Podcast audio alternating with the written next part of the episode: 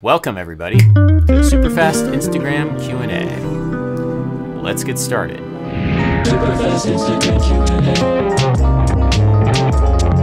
This video is brought to you by Skillshare. Why does E, A over E, E, E over G sharp, A sounds so good? The way that harmony chords came about in the Western tradition was that individual people would be singing individual melodies and then they would come together in some broader harmony. So if a harmony, so if a chord progression sounds internally logical, like this one, E, A over E, E, E over G sharp, A, it's because the individual melodies that make up those chords are themselves logical or easy to sing or easy to hear. So if you took this melody,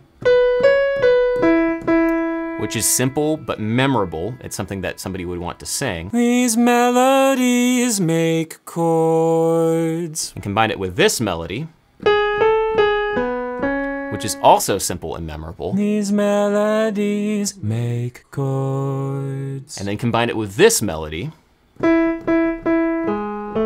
which is also simple and memorable. These melodies make chords. You get a chord progression which has a powerful but simple but also memorable and satisfying resolution. These melodies make chords. You can hear this effect and really feel the effect of well-constructed harmony more when you're in a group of people who are each singing melodies which are memorable and feel good to sing. Like if you remember that Grace Kelly challenge on TikTok from last year, people would harmonize with themselves by layering in a new melody every time so you could hear the harmonies being built.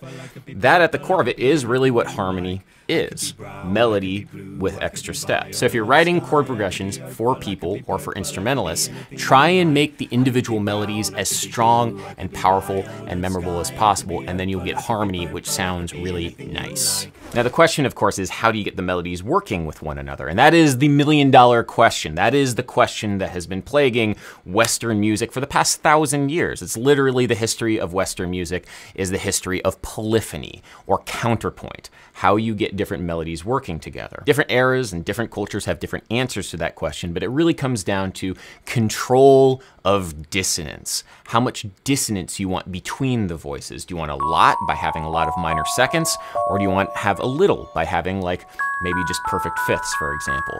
That's really what it comes down to. Also, if you want to get really technical, there's a textbook called Harmony Through Melody, which is an attempt at rewriting Western music theory from the perspective that everything should be melody first and foremost. It's a pretty intense book. I don't fully agree with all of it, but it is an interesting look. Thoughts on C major 7, F major 7, add sharp 4, D minor 7 over E, G7, A flat major 7. Now far be it from me for making aesthetic judgments on somebody's art, but for me, this music is Incorrect. You start out all right on the C major 7 chord, a nice 1 major 7.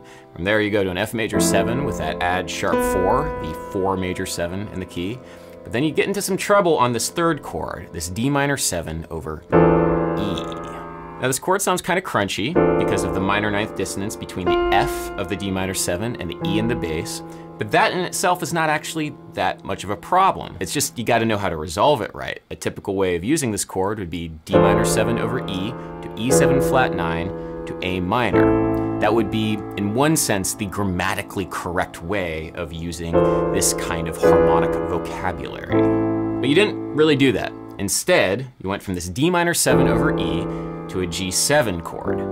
There's some particular problems with that. You see, my brain has been afflicted by something, and that affliction is called jazz. When my brain and my ears hear the sound of D minor 7 going to G7, I automatically assign it the title of 2-5. I talk about this all the time, but I took part in a study a couple of years ago which found that jazz improvisers were more readily able to pick out 2-5 progressions than non-jazz improvisers. The 2 minor 7 chord going to the 5-7 chord is a very important part of the harmonic vocabulary of jazz music. And so, because of my experience with this style, my brain is literally hardwired to hear harmony in a certain way. And when you throw in this E in the bass going to a G7, it sounds like a mistake to me. It sounds like the bass player f***ed up. This is what I mean about the harmony being wrong. You can make whatever creative decisions you'd like, but just know that your audience, because of their experience within the style, might literally have a neurophysiological reaction to things which deviate from it. You may have heard the phrase, you must learn the rules before you break them. Well, here's a clear example of why. Anyway, after that G7, we go to an A flat major 7, flat 6 major 7, which is a nice change of color. It's a little bit darker. We're going to a little bit spookier of a place. But where do we go from here? It feels very unresolved, at least in this context. I personally would want to hear some more dark colors before eventually resolving it back around to C major, like G7 going to A flat major 7, going to E flat major 7, the flat 3 major 7, which is also darker in the context of C, finally resolving to a C major 7. Again, hate to say whether or not certain things in music are correct or incorrect, but in this case, I really do think that the original progression was not the one that you wanted. You can make whatever artistic decisions you would like, but an audience is going to listen to them with the expectations that come from genre and style. Like for example, if you wanted to, you could superimpose the sound of say a Chopin prelude with Scottish bagpipes. That's entirely within your artistic prerogative, but your audience is going to perceive it a certain way, and it's going to be uh, it's going to be spicy. Maybe that's what you want. Maybe you want to make some kind of commentary about Scottish traditional music and classical music. That's entirely on you. It's just that you can't take the audience out of your music. When you write D minor 7 over E going to G7, the audience is going to think that the bass player messed up a really simple chord progression. And I don't know, maybe that's what you want. Please don't make the bass player look bad by writing bad chord progressions. What does it mean when people refer to Mingus's music as third stream? So the third stream is a term that was used to describe some of the experiments in the 1950s and 60s of combining jazz music and classical music into a third stream of music, whatever that might mean. Yeah, jazz musicians like Charles Mingus collaborating with classical musicians like Gunther Schuller, and the whole idea was to combine like the textural and rhythmic and improvisatory aspects of jazz music with like the large scale formal aspects of classical music into a whole new form of music and pretty much Nobody liked this thing. Because at the time, all the jazz musicians hated it because it, to them, sounded like jazz that couldn't swing, and all the classical musicians hated it because it sounded like some weird corruption of classical music. But Gunther Schuller and Charles Mingus had a very specific vision for this music as a unique hybrid of the two. Schuller would write that I would simply hope for critics, amateur and professional, who could appraise the music on its own terms, not theirs. Now, this is kind of germane to what we were talking about before, about issues of right and wrong, correct and incorrect in music, and how expectations of genre can influence how music is perceived. There may be a little bit more nuance to me saying that this chord progression is wrong. It's just that out of context, out of the musical context of the sound, it's hard to say. Anyway, my favorite Mingus album that would probably be considered third stream is Let My Children Hear Music, which is the symphonic jazz record that's absolutely beautiful. It also has some of my favorite Mingus song title names, like The Shoes of the Fisherman's Wife or some jive ass slippers, and also Don't Be Afraid, The Clown's Afraid Too. Mingus's title game, unsurpassed, absolute legend. Love it. What is the craziest yet most beautiful sounding chord you can make? A flat minor 9 over A flat major 7 sus 2 over C. Maybe not the craziest, but I think it's a pretty beautiful one, right? Yeah. Why no classical bass but classical guitar? Well, classical guitar is a tradition of playing classical music, which is an art form that was very popular prior to the invention of the bass guitar in the 1950s. Now, of course, the question is, why wasn't the bass guitar invented before the 1950s? Why wasn't it invented alongside the classical guitar? And the answer is technology. You needed to amplify those low frequencies in a way that didn't exist before the early 20th century. Now, if you've ever played an acoustic bass guitar like this one, you know just how acoustically quiet this thing is. It's just not able to compete with other instruments. It's barely able to compete with the sound of my speaking voice right now because bass frequencies require a much larger body in order to propagate properly, to be able to hear the nuance and feel the bass. This is why string bass and double bass is such a large instrument. And so the musical reason for this thing to even exist couldn't occur until after the advent of amplification, where we could actually feel the bass frequencies in a musical ensemble. Technology directly influences music, which is why we have the musical instruments that we do in the eras in which we have them.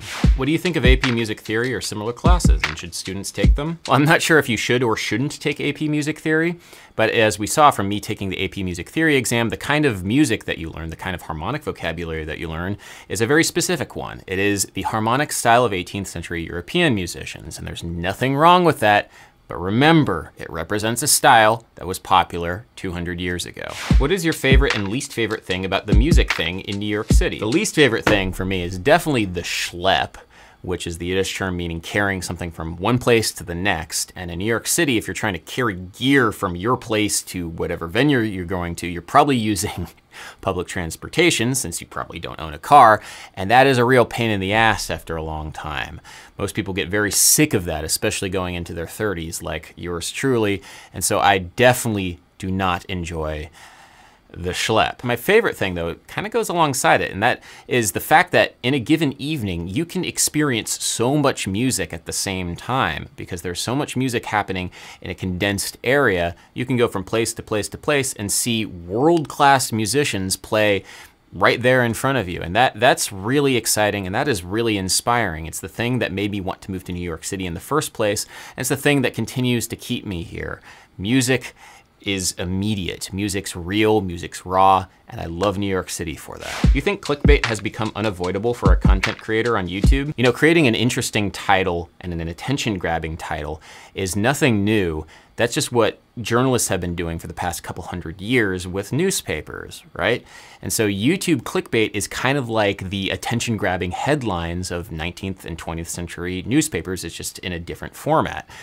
YouTubers have to compete in a very real way with Instagram and TikTok, which just throws content at users algorithmically, just hoping that you watch it. And I think it's just I don't know, I don't want to say more ethical, but it's just better to create an interesting title and thumbnail that gets people to engage with a video or content on their own terms rather than being forced content like when you watch TikTok or whatever. Now, if you want to learn a little bit more about the craft of YouTube and what goes into running a YouTube channel, or if you have a YouTube channel of your own, highly recommend a class that you can take exclusively on Skillshare, YouTube Success Script Shoot and Edit with MKBHD. A very clear and insightful look into what goes into making a YouTube video from the very beginning to the very end. And that's a consideration just because it's useful in communicating certain things to actually show the thing. This class can be found on today's sponsor, Skillshare, the online learning community for creative and curious people like yourself who can go and learn new skills and explore their creativity. There are new premium classes which are launched every week, so you can always be learning and discovering new things. And it's entirely ad-free, so you can stay in the zone while you learn. The first 1,000 people to click the link in the description will get a month of free Skillshare, so be sure to click that link in the description. Thank you everybody for watching. I hope you enjoyed this video. Maybe check out some of my others. And until next time, everybody.